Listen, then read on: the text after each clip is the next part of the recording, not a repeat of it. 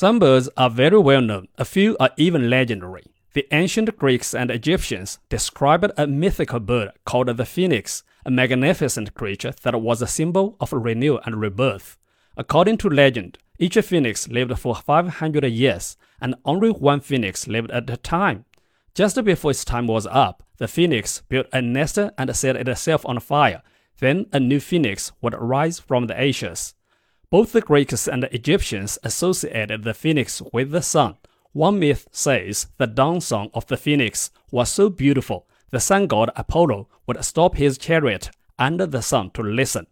Ancient sources differ on the bird's size and color. Some say it was the size of an eagle, others bigger than an ostrich, with bright red and gold, or maybe even purple feathers. All agree it definitely had a golden aura, and in every version it was exotic, literally one of a kind.